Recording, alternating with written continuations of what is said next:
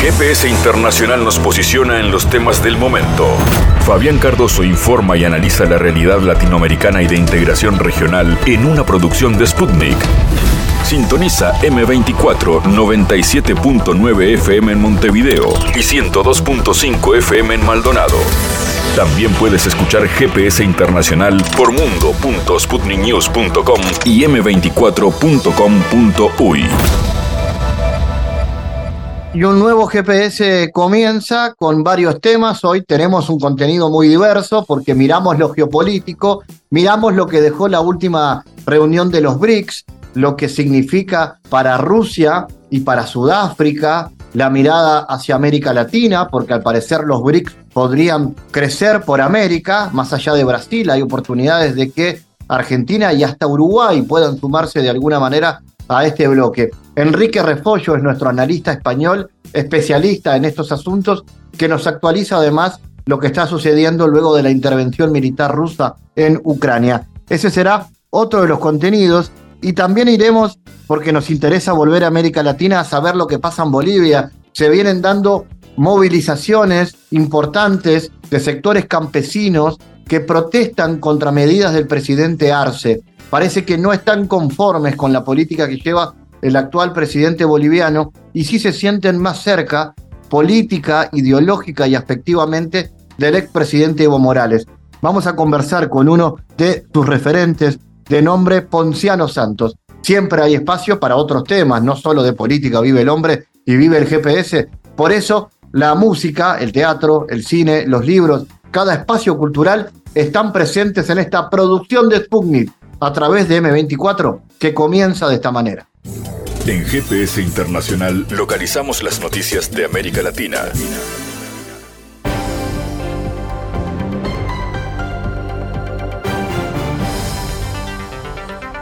Los cuestionamientos al presidente de Estados Unidos, Joe Biden, no han parado en aumentar, luego de apenas enviar unos breves comentarios por redes sociales y anunciar una magra cifra para las víctimas del peor fuego en un siglo en el país angloparlante.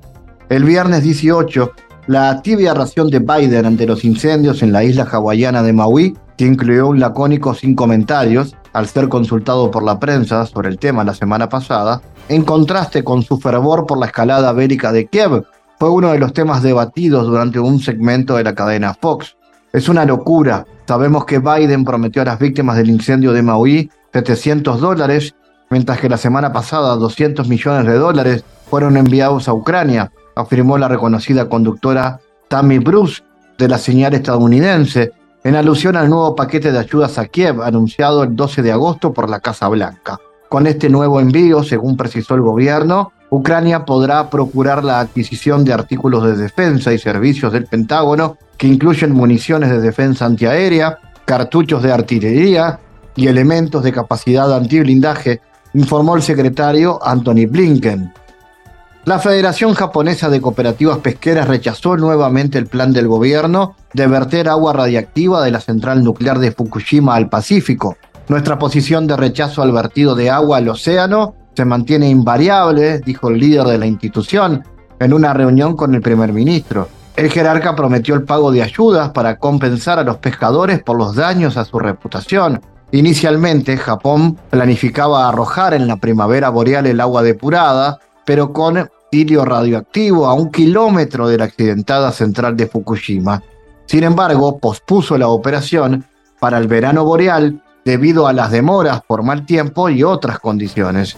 El 11 de marzo del 2011, varios reactores de la central nuclear de Fukushima, operadas por la empresa TEPCO, explotaron al quedar fuera de servicio el sistema de refrigeración debido a un terremoto de magnitud 9.0 y un tsunami. Toneladas de agua que se usaron para enfriar los reactores se almacenan actualmente en unos mil tanques gigantescos de la planta. Japón afirma que el agua vertida tendrá un nivel de radioactividad por debajo del umbral fijado por la OMS y no supondría un peligro para la salud humana ni para el medio ambiente. El plan ha suscitado la preocupación de Rusia, China y las dos Coreas y los habitantes de los municipios vecinos a Fukushima.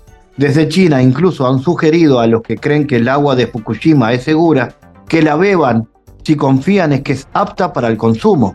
China se opone con firmeza a la injerencia de Estados Unidos, Japón y Corea en sus asuntos internos relacionados con Taiwán, declaró el vocero del Ministerio de Exteriores. Los dirigentes de Estados Unidos, Japón y Corea denigraron e hicieron invectivas contra China en asuntos marítimos y referentes a Taiwán durante la reunión en Camp Davis, lo que supuso una fragante intervención en los asuntos internos de China y una violación grave de las normas internacionales.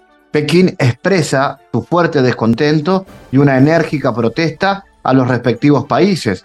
China, subrayó Wang, tomó nota de la declaración de Estados Unidos de que la alianza Estados Unidos, Japón, Corea del Sur no va dirigida contra ningún país y en ese contexto pide a Estados Unidos que respalde sus palabras con hechos.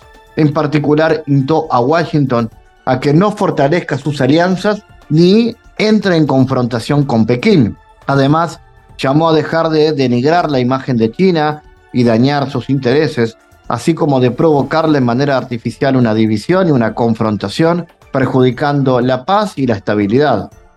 Irán considera ilegal la presencia de las tropas estadounidenses en Siria, declaró el portavoz del Ministerio de Exteriores. La presencia de las fuerzas de Estados Unidos en Siria es ilegal, no tiene ninguna base jurídica internacional, dijo el vocero, citado por agencias internacionales. Subrayó que las actividades de Washington en Siria, de facto dirigidas en contra de este país árabe, violan las normas internacionales. Aparte de esto, remarcó el alto diplomático, la presencia de Estados Unidos en Siria ha hecho aumentar las actividades de los grupos terroristas. Por el contrario, las fuerzas iraníes actúan en Siria a petición del gobierno oficial de este país y sus operaciones se enmarcan en la cooperación en materia de lucha antiterrorista entre Teherán y Damasco,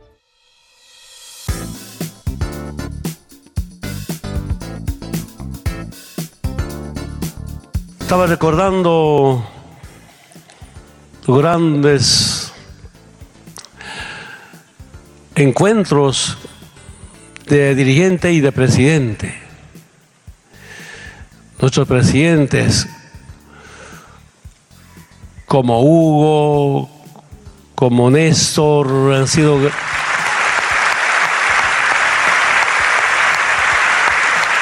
impulsar proyectar nuevos liderazgos. El hermano Tayana estaba recordando, yo por aquí caminaba como dirigente sindical defendiendo la hoja de coca. Y me llaman, no me invitan a la Casa Rosada, yo asustado, que he hecho? Tal vez he cometido algún delito, algún... Asustado voy y cuando hermano Néstor estaba esperando con toda la prensa para darme la bienvenida. Creo que es una forma de cómo que está el liderazgo, así me imagino. Somos de esa familia de la parte grande y no es, no es sencillo ser perseguido jurídicamente y por eso toda nuestra solidaridad con la hermana Cristina. Pero cuando no pueden derrotarnos con golpe de Estado, como en tiempos de Tan Cóndor, ahora son golpes judiciales, golpes congresales contra líderes políticos que están con su pueblo. Cuando echamos tanto apoyo, este apoyo, hermana Cristina, es envidiable. Yo quisiera tener esta gente en Bolivia. Este apoyo, cariño, sentimiento. No solamente acá, usted sabe muy bien, hermanas y hermanos, algunas, algunos dirigentes, algunas autoridades me invitan a las provincias. Y ahí veo todo el apoyo, todo el cariño a la hermana Cristina. Y también el pueblo boliviano nunca va a olvidar, hermanos de Argentina, hermano Alberto Fernández, hermana Cristina, por salvarme la vida después del golpe de Estado. En la unidad, unidad de todos y de todos. Tenemos tantos recuerdos, pero esta pequeña intervención, una vez yo escuché al hermano Néstor y públicamente decía, cuiden a la Cristina y nos toca cuidar a la hermana Cristina, defender a la hermana Cristina.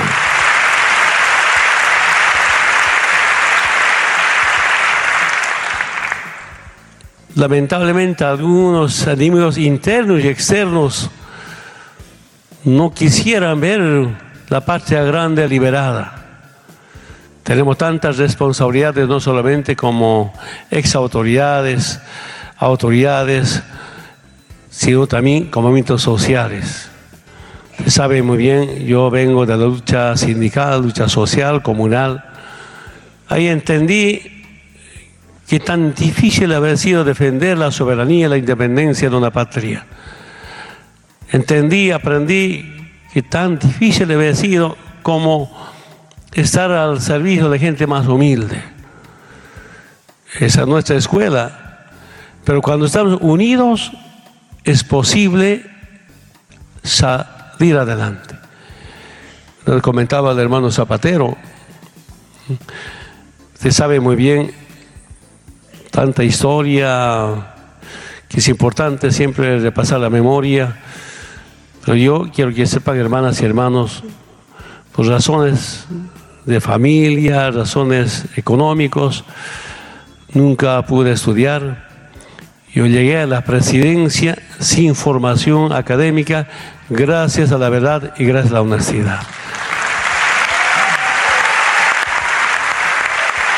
Y con compañeras, compañeros, debate permanente, y ahí saludo muchos profesionales intelectuales de mi país, me enseñaron como con Álvaro García, debate permanente, todos.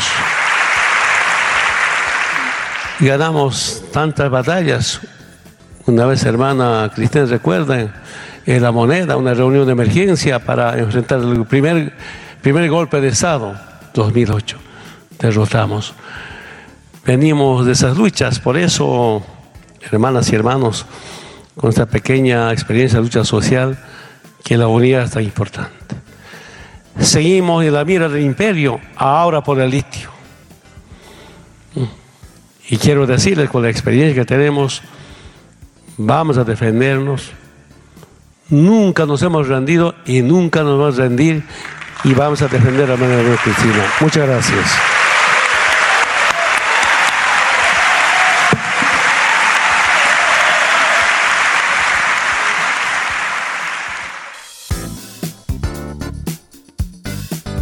Adoptar el dólar como moneda nacional no es una opción que siquiera considere el gobierno de Bolivia, pues esa medida a la postre afectaría gravemente a la población. Esto lo afirmó el ministro de Economía, Marcelo Montenegro. La dolarización es una solución muy extrema porque quita instrumentos de política económica que puedan afectar al final del día el bienestar de los ciudadanos, dijo el funcionario a periodistas.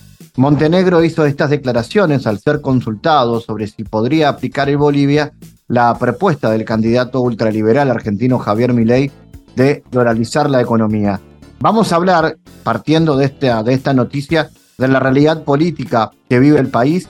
Allí está el dirigente social, dirigente sindical boliviano Ponciano Santos. Lo primero, Ponciano, ¿cómo analiza usted, qué nos puede contar de la realidad política y social que vive Bolivia y cuáles han sido los cambios respecto al gobierno de facto anterior particularmente en lo que atañe a la política sobre los trabajadores. Muchas gracias, un saludo. A ver, como secretario ejecutivo de la Confederación Sindical Única Trabajadores de Bolivia, viendo la realidad y la necesidad del pueblo boliviano, del sector campesino especialmente, del movimiento campesino, que nosotros, después del golpe de Estado, hemos recuperado la democracia, hemos vuelto al poder con nuestro hermano Lucho y David, estamos en ejercicio de gobierno pero los, las necesidades del movimiento campesino, de los sectores sociales, no está resuelto. No se avanza, solo hay compromisos, solo hay discursitos. Entonces, por lo tanto, el movimiento campesino, a, a la vez pisoteado, sobornado, manejado, direccionado, eso nos ha pasado en este último tiempo en Congreso de la Confederación Sindical, allá en la ciudad de Alto. Para eso hay culpables, seguramente se aclarará, de aquí adelante, porque tiene que esclarecerse esos esos hechos, porque el movimiento campesino estaba realizando su Congreso Nacional para elegir su nuevo comité ejecutivo, en lo cual nos han gasificado con la policía, nos han intervenido una noche entera hemos sufrido, ni en tiempo de, de los gobiernos de facto nos resguardaban con policial. Hoy en día está tomado nuestro sitio de la Confederación con resguardo policial. Hemos dado un plazo de 72 horas para que puedan retirarse. Si no lo hacen, mañana seguramente tengo reunión de la Confederación con toda su estructura, que son federaciones departamentales, regionales, donde ellos evaluarán y determinarán qué medidas se va a tomar hacia adelante. ¿Qué lleva a esta situación de conflicto? ¿Cuál es la realidad política que lleva a que esto suceda, Ponciano? No resolver problemas estructurales de los sectores sociales. Estoy hablando de tema económico, estoy hablando de producción, titulación de tierras no existe, no hay proyectos, no hay perforación de pozos, no hay caminos, no hay carreteras, mucho menos um, en educación, en salud, pésima atención, solo hay discurso y compromiso. Por lo tanto, el tema político, que la gente está muy, muy enojado desde la base, desde sectores sociales, enojadísimos por porque no hay concretización a las necesidades, no hay solución a las necesidades del pueblo boliviano, de los sectores sociales. Y a la vez, incluso hoy en día, quieren dividir al instrumento político más grande de Bolivia, que es el movimiento al socialismo, instrumento político soberanía de los pueblos que dirige nuestro hermano comandante Evo Morales, quieren que no vaya, que no se lleve el Congreso en la Ocaeñe, quieren llevar en la Ciudad del Alto. Nos, yo como comité ejecutivo, como ejecutivo de la Confederación, lo voy a hacer garantizar ese Congreso vaya en la Ocaeñe porque ya no necesitamos a este a esta intromisión de nuestro gobierno central, hoy en día nos ha traicionado, nos ha dado espalda, sin solución estructural del país, que no está dividiendo en el instrumento político, se está intrometiendo en los movimientos sociales. Ponciano, ¿hay posibilidades de ataque a la figura, de ataque judicial a la figura del, del expresidente Evo Morales? ¿A ustedes les preocupa eso? ¿Cuál será el miedo? ¿Cuál será el miedo al expresidente Morales? Porque seguramente eh, en este tiempo que no hay solución problemáticas del país, al sector campesino, a los sectores sociales, porque no lo están haciendo, no lo han mejorado nada. Ese debe ser el miedo, que vuelva a ser candidato 2025-30. Eh, lo vamos a garantizar su candidatura a la vez para que sea él el, mm, dirección nacional del MAS en esta fecha que es 3, 4, 5, pero a la vez de eso estamos uh, muy seguros, conscientes también y firmes de que 2025 y 30 vamos a volver a gobernar el movimiento campesino, los sectores sociales en, acá en Bolivia. Y le pregunto, Ponciano, ¿el vínculo de Arce, del presidente Arce y de su gobierno con el sindicalismo boliviano, es el mismo o hay dificultades? Hay dificultades. ¿De qué tipo son las dificultades? Las dificultades son desde que, desde que ha comenzado el Lucho David, porque vuelvo a recalcar nuevamente, no ha trabajado en base a las necesidades del pueblo boliviano, no ha resuelto problemas estructurales. Desde ahí nace solamente fragmento y división a los sectores sociales con sobornar, con manejar, direccionar con plata, tanta corrupción, tanto narcotráfico, injusticia, no nos han dado justicia de Sacaba y Sencata. Entonces, ¿qué pensaríamos? Nuestro gobierno no es nuestro gobierno ya, ya se ha derechizado del gobierno a través de los ministerios, tanta corrupción y en el pueblo boliviano no hay ni obras, no existe movimiento económico, no hay empleo, estamos llegando a desempleo. Esa es la problemática social del país. ¿Y la figura de Evo Morales qué ha significado históricamente para los movimientos sociales de Bolivia? A ver, nuestro comandante Evo Morales es nuestro representante de los sectores sociales, especialmente del movimiento campesino. Indio es indio y el, y el Lucho Arce es de la clase alta, Ara es árabe. Nunca vamos a compartir, por eso se, se ha derechizado y nos representa el comandante Evo. Por eso recalco nuevamente, 2025 a 30 vamos a volver a gobernar los sectores sociales y el movimiento campesino en Bolivia. ¿Cuáles son las perspectivas, Ponciano? ¿Cree que va, va a seguir la movilización? ¿Se va a incrementar la movilización en la calle? Hermano, esto es claro. Como secretario ejecutivo de la Confederación Nacional de Bolivia, si no resuelve problemas estructurales del país, económico, proyectos, salud, camino, tema tierra, este se va a complicar. El recalco nuevamente, mañana nosotros tenemos en la ciudad de La Paz reunión con las federaciones departamentales, regionales, provinciales, para evaluar, para analizar qué medidas vamos a asumir, si no, para retirar su policía en la, en la sede de la Confederación Sindical y a la vez seguramente determinaremos mañana. Ponciano, gracias por estar con nosotros en GPS. Muchas gracias, hermano. Analizamos los temas en GPS Internacional.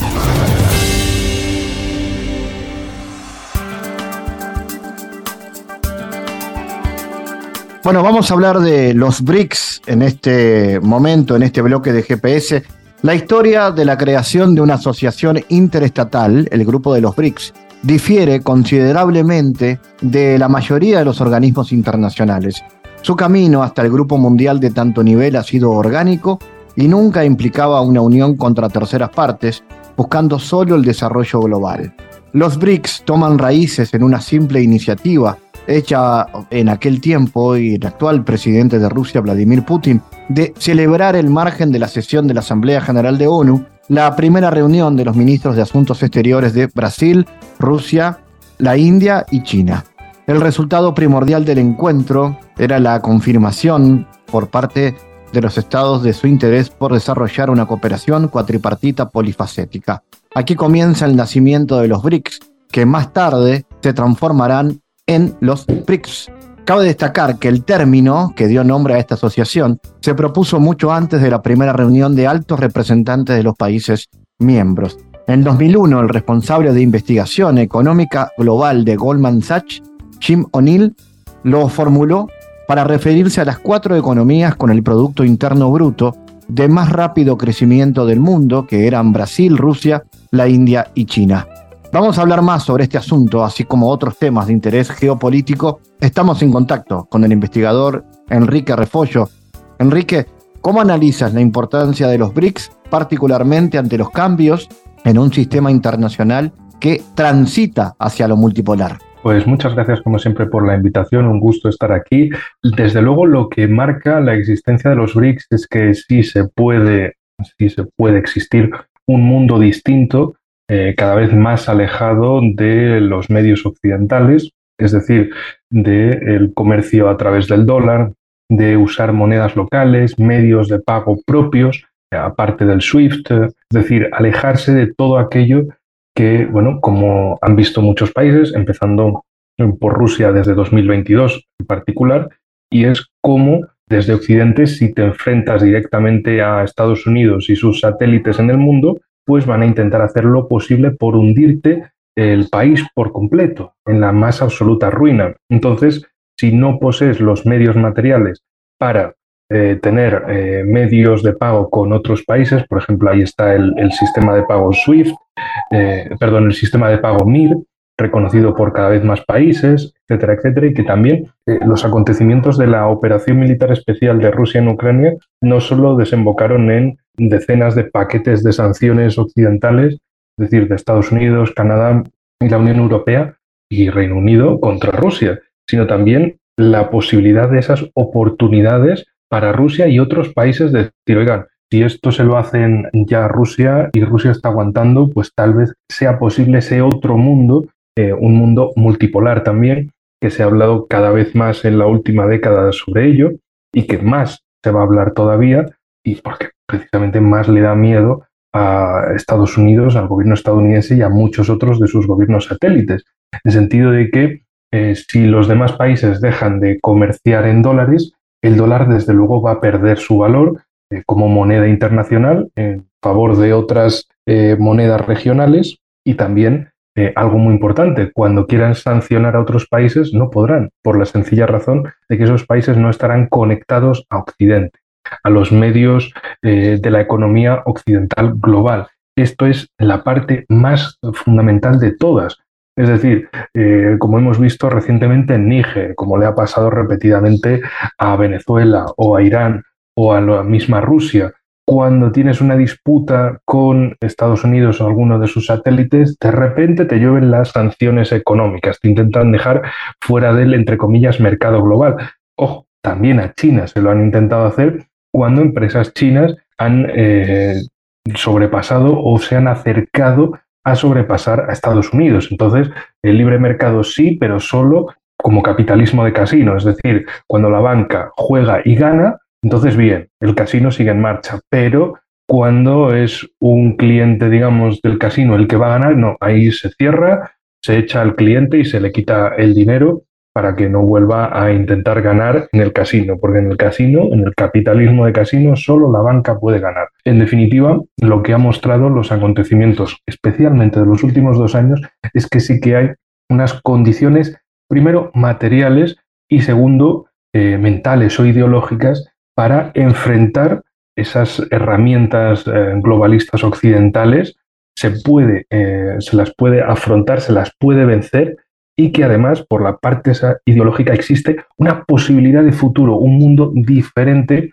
eh, alejado de ese eh, llamado orden mundial basado en reglas que dice Estados Unidos, pero claro, todo el mundo se pregunta qué clase de reglas son esas. Las reglas que más les convienen, las del donde dije, digo, digo, Diego, porque mi interés hoy está aquí y mañana está allá, entonces las reglas van cambiando de lugar. Bueno, pues desde luego ese estilo eh, de orden mundial basado en reglas cada vez convence a menos países, a menos gobernantes y menos pueblos en el mundo. Mientras tanto, eh, países como Rusia o China van forjando a través de los BRICS, de la Organización de Cooperación de Shanghái, de diferentes eh, acuerdos con organizaciones regionales, el mismo banco, eh, el Banco del Nuevo Desarrollo, es llamado Banco de los BRICS, que tiene no solo a, a los cinco miembros fundadores de los BRICS, sino también tiene a Bangladesh, a Emiratos Árabes Unidos y, bueno, también muy importante, muy importante, es que tiene a, Uruguay, que dentro de poco eh, se va a incorporar a dicho banco. Fundamental el asunto, porque claro, eh, bueno, está aceptado para entrar, todavía le faltan algunos procesos finales, pero sería una eh, unión más a este banco. ¿Y qué representa dicho banco? Una opción también de alejarse del Fondo Monetario Internacional y del Banco Mundial, es decir, además toda vuestra audiencia del programa en, Iberoamérica, en Latinoamérica, como cada cual prefiera llamarlo, eh, sabe de sobra lo que significa un préstamo de esas instituciones. Es decir, es un préstamo a condición de, ¿de qué? De que me haga reformas eh, políticas. Y eso, claro, eh, es de, mm, sí, te voy a dar tanto dinero, pero la mitad ahora me haces las reformas y el resto después. O un programa de tú haciendo reformas y yo te voy dando el dinero a cuenta gotas pero siempre que haya más reformas que dinero, para que haya ese aliciente por los países de seguir eh, cambiando su política interna porque una institución financiera global se lo exija. En el caso del Banco de los BRICS no es así, no exigen condiciones políticas, son programas económicos dedicados a algo concreto, donde, eh, por supuesto, va a ganar el banco para seguir haciendo más créditos y, por otro lado, va a ganar la comunidad que reciba ese proyecto, que pueden ser proyectos, eh, por ejemplo, de potabilización y suministro de agua, proyectos de comunicación, infraestructuras, también de comunicación en sentido de tecnologías de la comunicación y muchos otros. Es decir, son proyectos dedicados a que, evidentemente, el banco pueda seguir teniendo fondos y seguir invirtiendo en más proyectos, es decir, proyectos rentables que, sean eh, válidos para el sostenimiento de dicho banco y que haya un beneficio eh, exacto para eh, las poblaciones que reciban determinados proyectos de ese banco eh, del desarrollo de los BRICS, sin condiciones políticas para ese Estado, que es lo más importante.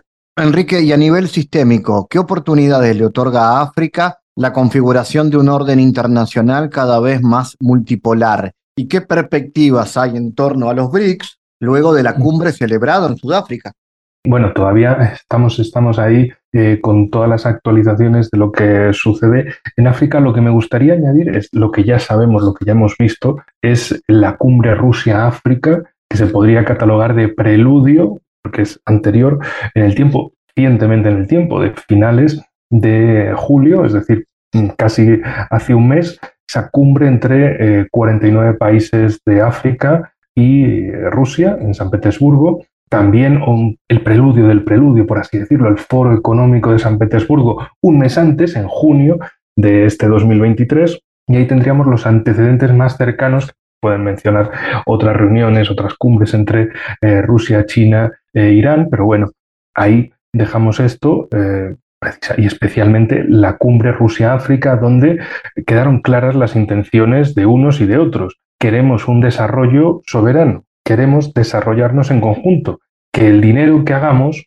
sea beneficioso para ambos, que si ganemos dinero, lo ganemos juntos, que si nos desarrollamos, nos desarrollemos juntos, en ese sentido de igualdad, de ecuanimidad, de, por supuesto, Rusia busca su desarrollo, su crecimiento, y que los países africanos también lo buscan. De hecho, eh, el discurso que más despuntó en, todos los medios, de un modo u otro, fue el discurso del capitán Traoré, el eh, presidente interino de Burkina Faso, porque él dijo, gracias mm, presidente Putin por eh, el, regalo, la ayuda que nos hace, pero no queremos que en el futuro haya desayuda, sino que nosotros nos podamos desarrollar y contamos con países como Rusia para ayudarnos en ese desarrollo soberano para nuestros países, un, desarrollo beneficioso para ambos. Claro, esa es la cuestión que más eh, fastidia a países occidentales, porque ¿qué tienen que ofrecer? Es decir, ¿qué proyectos pueden ofrecerle a estos países? Eh, mientras que Rusia puede mostrar en su experiencia reciente cómo también eh, fueron ellos víctimas de ese saqueo de recursos naturales, en los 90, por ejemplo, cosa que Putin ha repetido en muchas ocasiones, como Rusia era un gran amigo de Occidente cuando se dejaba saquear. Pero cuando dijo ya no hay más saqueo, entonces eh, Rusia y él mismo se convirtieron en el enemigo de Occidente. Y esto para los países africanos es hablarles en su mismo idioma, en, lo mismo, en la misma realidad que ellos siguen viviendo. Entonces de ahí esa gran conexión entre eh, Rusia y África, cosa que veremos profundizar aún más en, eh, en todas estas jornadas de la cumbre de los BRICS de agosto de 2023 y de cómo se van a seguir profundizando las relaciones en el marco de los BRICS eh, y bueno, trabajando en más admisiones, más integración en este marco BRICS de otros países, eh, en el marco del banco eh, de los BRICS, porque al final con proyectos rentables sigues generando más dinero para más proyectos. Es decir, no hay, digamos, un altruismo, no son ONGs dedicadas a la ayuda humanitaria, al gasto de dinero, eh, sin más porque hay que ayudar. También hay proyectos así eh, dentro, de, dentro de los BRICS, pero en este caso es proyectos para generar rentabilidad, para generar dinero, para generar beneficio, pero no un beneficio de suma cero. Es decir, de que unos ganen y otros en consecuencia pierdan, sino un beneficio donde unos ganen una parte y otros ganen otra parte. Y así puedan seguir desarrollándose, desarrollando todo el potencial de recursos naturales tan gigantesco que hay, por ejemplo, en el eh, continente africano. Lo mismo también en Rusia. Hay ingentes recursos naturales, el país más grande del mundo con 17 millones de kilómetros cuadrados, que es aproximadamente la mitad del continente africano, y en definitiva lo que buscan son ese desarrollo máximo de todo su potencial, pero un desarrollo que en primer lugar repercuta en el beneficio de sus pueblos, de un poder eh, estatal, una ayuda eh, a sí mismos y que no estén dependiendo de eh, la benevolencia o el beneplácito de las autoridades de turno en Washington o Bruselas o Londres que le digan, bueno, pues tal país acaba de ser sancionado, lo vamos a expulsar del sistema financiero, eh, del sistema SWIFT, o le vamos a impedir que comercie con otros países, o si otros países comercian con este, también les sancionamos, les restringimos, etcétera, o intentamos eh, prohibir el acceso de empresas suyas al mercado tecnológico global, global entre comillas, eh, y en definitiva es básicamente la creación de dos mundos, pero no es, eh, no es simplemente por la virtud que puedan tener estos países de los BRICS, sino especialmente por los tremendos defectos y vicios de países occidentales, que ellos mismos se disparan en sus propios intereses, en vez de decir, bueno, si, por ejemplo, China eh, invierte en una central nuclear para eh, Pakistán y Estados Unidos, ¿qué les ofrece? Golpismo, quitar al presidente Imran Khan, hacer lo posible para que esté efectivamente como ahora encarcelado, inhabilitado para elecciones por cinco años. ¿Y, Estados Unidos qué le puede ofrecer? ¿Qué, ¿Qué, es lo que quiere Estados Unidos de Pakistán? Básicamente que sea su nuevo portaaviones terrestre entre el sur de Asia y Asia Central y Oriente Medio. Es lo único que querían que fuera Pakistán, una base militar estadounidense para destrozar tres regiones globales. Y eso no es precisamente lo que eh, Rusia o China hacen en sus acuerdos con Pakistán. Esto como muestra. Claro, es normal que la popularidad estuviera del lado de Imran Khan y de eh, su partido, el PTI, que lo que buscara ese desarrollo, esa, por un lado, seguridad en el país, lucha contra el terrorismo y por el otro, desarrollo económico, que es precisamente lo mismo que sucede con los países africanos, que buscan la seguridad ante todo, porque tienen montones de grupos terroristas, especialmente ahora eh, que tan de moda o tan en el foco está el Sahel con Níger, hay decenas de grupos terroristas actuando allí. Lo que Rusia ofrece eh, sobre todo es esa seguridad. Bueno, ya eh, tantas cosas que se dice del grupo Wagner, unas ciertas otras exageraciones, pero dar seguridad a estos países y luego un desarrollo económico, que ahí también entran las inversiones chinas de una manera gigantesca. Desarrollo que se queda eh, en el país, por ejemplo, con infraestructuras, con fábricas, con procesamiento local, con un valor añadido no en países occidentales, sino en estos países sobre el terreno con un desarrollo que se nota allí, que crece allí. Y desde luego, por supuesto, el país inversor, sea Rusia, sea China, sea otro, se lleva su buena parte, pero deja eh, toda esa, todo ese desarrollo eh, local para seguir creciendo juntos, que es eh, lo más importante, ese crecimiento juntos, no un crecimiento a costa de otros, como bueno, las ofertas, como digo, de, de Norteamérica o de la Unión Europea a otros países en el mundo, al final parece que la oferta estrella es confundir a las poblaciones y que no sepan eh, ni definir qué es un hombre y qué es una mujer. ya está. Y por lo demás, que se, que se mantenga ese saqueo económico y esa inseguridad de grupos terroristas que solo sirven de excusa para que haya bases occidentales eh, militares en esos países, como por ejemplo sucede en el Sahel. Enrique, quiero preguntarte en ese marco por la incidencia de Rusia y China, algo estabas diciendo, para regiones como África y América Latina, que para que obtengan mayor soberanía frente al imperialismo occidental. ¿Cuál es esa, incidencia? Pues eh, mira, te voy a poner un ejemplo porque justo tengo delante un mapa y estoy viendo las Islas Malvinas. ¿Qué le pasa a Argentina desde 1982, desde la gesta de Malvinas? Que Reino Unido le tiene prohibido la venta de cualquier material militar argentina. Cualquier cosa que donde Reino Unido tenga el más mínimo tornillo metido, la más mínima pieza, no, eso a Argentina no se le puede vender porque eh, está, eh, eh, digamos que la guerra, entre comillas, ha terminado, pero Reino Unido sigue ahí con sus medidas contra Argentina. Y Argentina tiene que ir buscando a ver quién le puede vender algo de material militar para bueno, intentar defender sus intereses en la plataforma continental y seguir con las reivindicaciones en las Islas Malvinas en términos de fuerza, no en términos de, bueno, mando papeles a la institución que sea reclamando y ya está, sino que haya algún tipo de eh, fuerza posible. Lo mismo para otros muchos países eh, de la región, que al final, si no tienen un desarrollo propio o cuentan con un apoyo externo que les pueda beneficiar, pues desde luego lo único que les queda es seguir comprando eh, material viejo a otros países occidentales y decir que, bueno, que están haciendo lo posible con lo que tienen. Esto, bueno, como un ejemplo, digamos, del lado militar, como ejemplos del lado práctico. Ahí está, por ejemplo, el puerto de Chancay en, en Perú, en, la costa del Pacífico, un puerto gigantesco de inversión china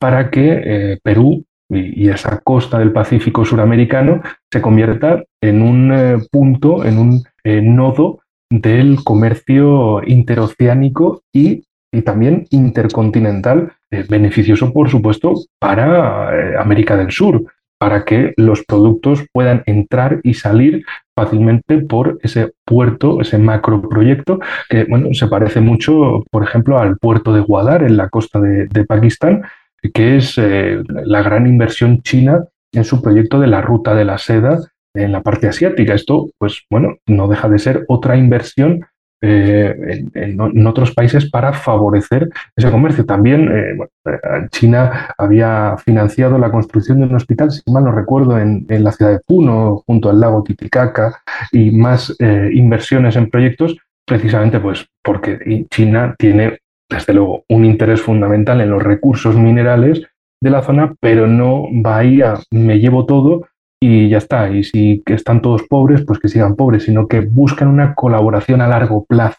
Y eso eh, también es de, si, si, China quiere desarrollarse, también lo puede desarrollarse en conjunto con otros, creando grandes lazos, lazos fuertes, económicos, políticos, sociales, culturales, etcétera, para que haya no una no digamos una relación de saqueador y saqueado, eh, sino una colaboración precisamente de colaborador por un lado, colaborador por otro, y que cada uno, eh, desde luego, se beneficie eh, de esa colaboración mutua, de esos acuerdos mutuos, y que todos ganen, en definitiva. Pero claro, hay países que desde luego tienen influencias mayores y aún mayores todavía desde Estados Unidos que eh, no quieren, desde luego, perder las influencias en la región, pero eh, de nuevo eh, se impondrá la realidad ante las ficciones o las presiones políticas, porque Estados Unidos, ¿qué historial tiene en la región americana, en el continente americano? Básicamente intervenir donde y cuando quiera,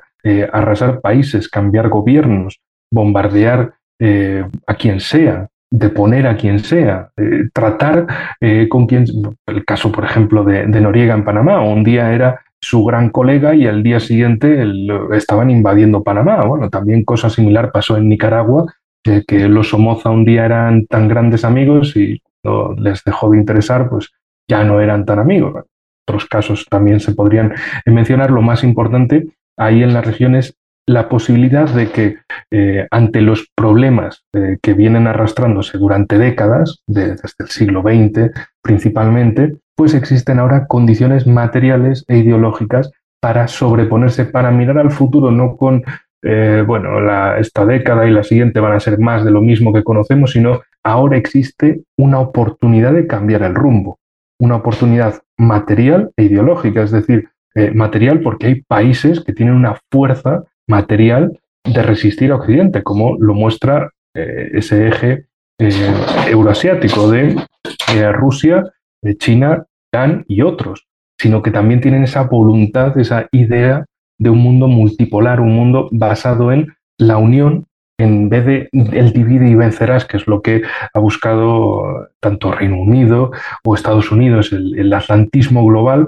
de siempre buscar esa separación de, bueno, y este país se puede hacer todavía más pequeño con diferentes proyectos, tanto eh, eh, en, América, en Oriente Medio, en África, contra Rusia misma, eh, todos esos proyectos de la Comisión Helsinki buscando la fracturación, la balcanización precisamente de Rusia en 40 pequeñas partes. Utilizo balcanización porque es precisamente lo que le hicieron en los Balcanes a Yugoslavia, de un país convertirlo en siete. Claro, en siete nanitos que, bueno, sean timoratos, sean débiles, sean flojos, sean incapaces de, bueno, de, mostrar ninguna política contra países grandes porque son chiquititos, chiquititos, chiquititos y siempre eh, los pueden hacer más pequeños todavía. Eh, con esto, pues eh, la, la, desintegración de Yugoslavia, que quedó a principios de este siglo en Serbia y Montenegro, luego es decir, Serbia y Montenegro como un país, luego la separación en dos,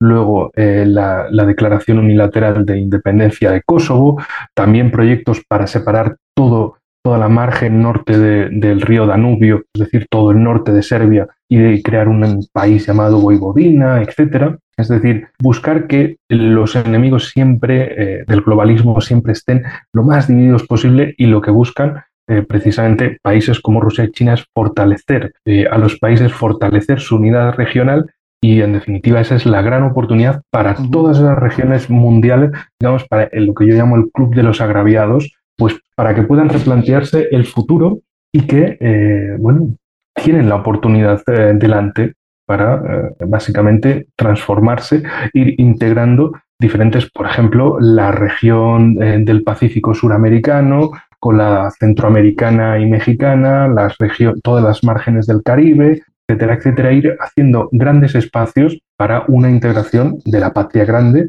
de aquí a no se, no se, pone fecha, pero sí que se ponga el camino de andar. Esto lo digo, pues, por ejemplo, con tantas organizaciones internacionales que hay en el espacio asiático, euroasiático, con eh, la ASEAN, eh, la, Organización de, Estados del Sur de Asia, o la Unión Económica Euroasiática, la, la Organización de Cooperación de Shanghái, es decir, el trabajo a partir de grandes espacios regionales para conformar luego un gran espacio eh, global y desde luego lo que más miedo le da y siempre le ha dado a, Norteamérica, a la, digamos a la América eh, anglosajona, es la existencia de una llamada América Latina, Iberoamérica, eh, Hispanoamérica, que básicamente sea un país que le supere en todo. Y eso es posible, pero es posible ahora, teniendo estas condiciones materiales e ideológicas favorables como oportunidad para nuestra generación. Enrique Refollo, gracias por tu análisis siempre completo para GPS.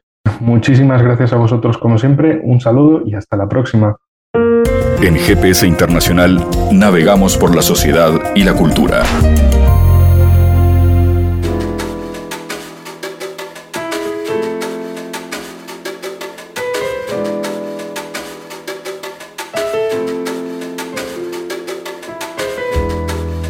Bueno, vamos a presentar en este bloque de GPS a Clipper, que está presentando Cuestión de Tiempo, un nuevo disco, eh, segundos que en conjunto se convierten en los primeros minutos. Minutos fagocitados indiscriminadamente por horas, días que se hacen llamar a sí mismos semanas, trazos inconexos de una memoria que bien pueden ser el pasado y de la expectativa que quizás sea el futuro. Saber que al final todo es cuestión de tiempo.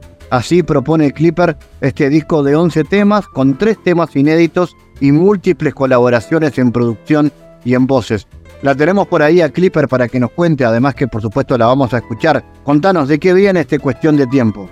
Hola, buena. Bueno, primero que nada, muchísimas gracias por la invitación, por recibirme. Cuestión de tiempo es mi último disco, mi último trabajo en coproducción con varios productores, eh, tanto en Madrid como Ciudad de la Costa, como acá en Montevideo mismo y estoy muy contenta de que por fin sea ustedes, está disponible en todas las disquerías y por ahora el disco físico tiene tres temas inéditos que están solamente bien. Que ya se pueden escuchar en las redes, me imagino, ¿no? Claro, están eh, el resto de ocho temas que se pueden escuchar en las redes y tres temas que son inéditos que solamente están en el físico y que prontamente van a estar en las redes.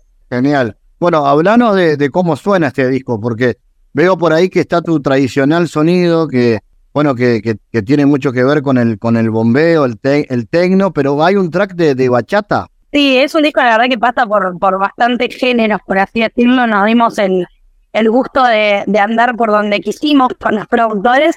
Tiene una canción que es eh, bastante bachata, tiene, bueno, mi boom tradicional, tiene algunos temas que son de tecno, y bueno, y la producción con el Díaz Estudios en Madrid, que mm, a mi gusto es, eh, pasamos a otro nivel de producción y eh, de composición que me gusta mucho más que lo que venía haciendo. Eso, ¿qué, ¿qué te aportó grabar y producirte fuera, de, fuera del país? Que el sonido, otros sonidos, ¿no? Otras culturas. La verdad que sí, a nivel, eh, a nivel compositivo, eh, producir en, con el Estudios en Madrid fue una experiencia zarpada que eh, pretendemos seguir haciendo todos los años. Buenísimo, me imagino que por ahí te habrá aportado también otros, otros sonidos que, que, que hacen que hoy prácticamente no se note que, que, está grabado por alguien hecho en Uruguay. Sí, sí, a lo mejor sí, sabes que puede ser, puede ser. Hay una pluralidad de ritmos que se hace presente en todo lo que vos haces, ¿no? Pero ¿cuál es de alguna manera el que más te define, digamos? ¿Te sentís más cercana al tecno, por ejemplo? ¿Por, por dónde va lo que, lo que más te, te define en tu, en tu sonido? Yo creo que es como más de, de momentos, como el último disco que fue muy tecno, que fue una producción con los rusos y un hard bass, con un, ritmo súper duro.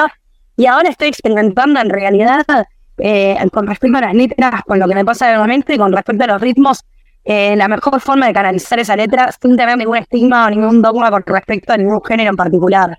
Y eh, si me da bachata, hacemos una bachata, si me da bomba, hacemos un bomba, si me da electrónica, hacemos una electrónica y, y va por ahí. Bien. Y en cuanto a las letras, ¿qué, ¿qué cosas son las que te inspiran?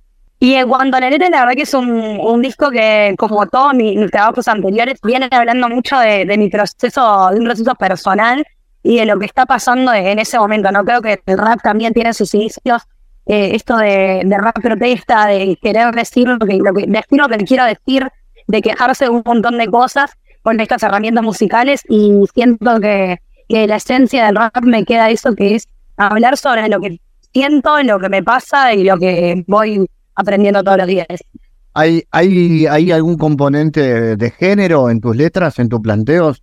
En realidad, eh, capaz que Bailando Sola, que es el último track del disco, que es el único que tiene producción con EBA, con el que estoy trabajando más material todavía, eh, habla un poco de, de la salida, de un poco de descubrir la sexualidad en otros lados, pero más que eso no. Y hay, hay otras que, que hablan de, de, de la percepción del tiempo y otra muy eh, interesante que, que se llama Mamá. Háblame de esa.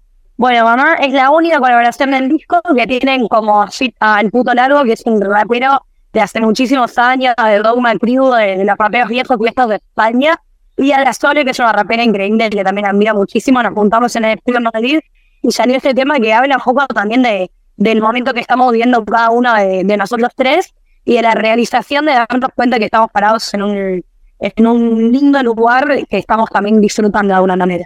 Uh -huh. ¿Y cuestión de tiempo? ¿De qué va? Bueno, cuestión de tiempo es el tema que le da es justamente el nombre del disco y es un poco de... Habla mucho del barrio, de la unión, de, de, de aprender que al final todo es cuestión de tiempo para que las cosas lleguen en estos momentos de tanta ansiedad y que la gente quiere todo ahora ya en este momento. Aprender que es un poco cuestión de tiempo y eh, sobre todo el tema en, en particular habla de, de ser felices por, por ser felices y de que al final lo que nosotros hagamos eh, con alegría es lo que vuelve a nuestro propio corazón. Así que si, si no tenía razón para ser feliz, capaz que esa es una buena razón para dar amor a todos, porque al final en todo vuelve de alguna manera. Clipper, más allá de esto, eh, ¿qué planes tenés para el año? ¿Vas a estar tocando en vivo? ¿Dónde? ¿Cuándo? Bueno, voy a estar tocando en vivo, sí, ahora en octubre te nos viene a Buenos Aires con este festival, que vamos a estar ahí en el teatro eh, ahí mismo en, en, la capital. Y después en noviembre tenemos planificado el, algún toque de, de, este disco para que lo podamos cantar todos juntos. Así que noviembre va a ser Montevideo. Noviembre Montevideo seguramente. Y así que lo, los planes vienen, de, vienen por ahí. Y luego seguir generando sí. temas, me imagino, ¿no? Más temas. Sí, siempre, siempre seguimos haciendo música, seguimos yendo al estudio y estamos trabajando con varios temas más con el, todo con Eric, que es el último productor con el que estoy trabajando.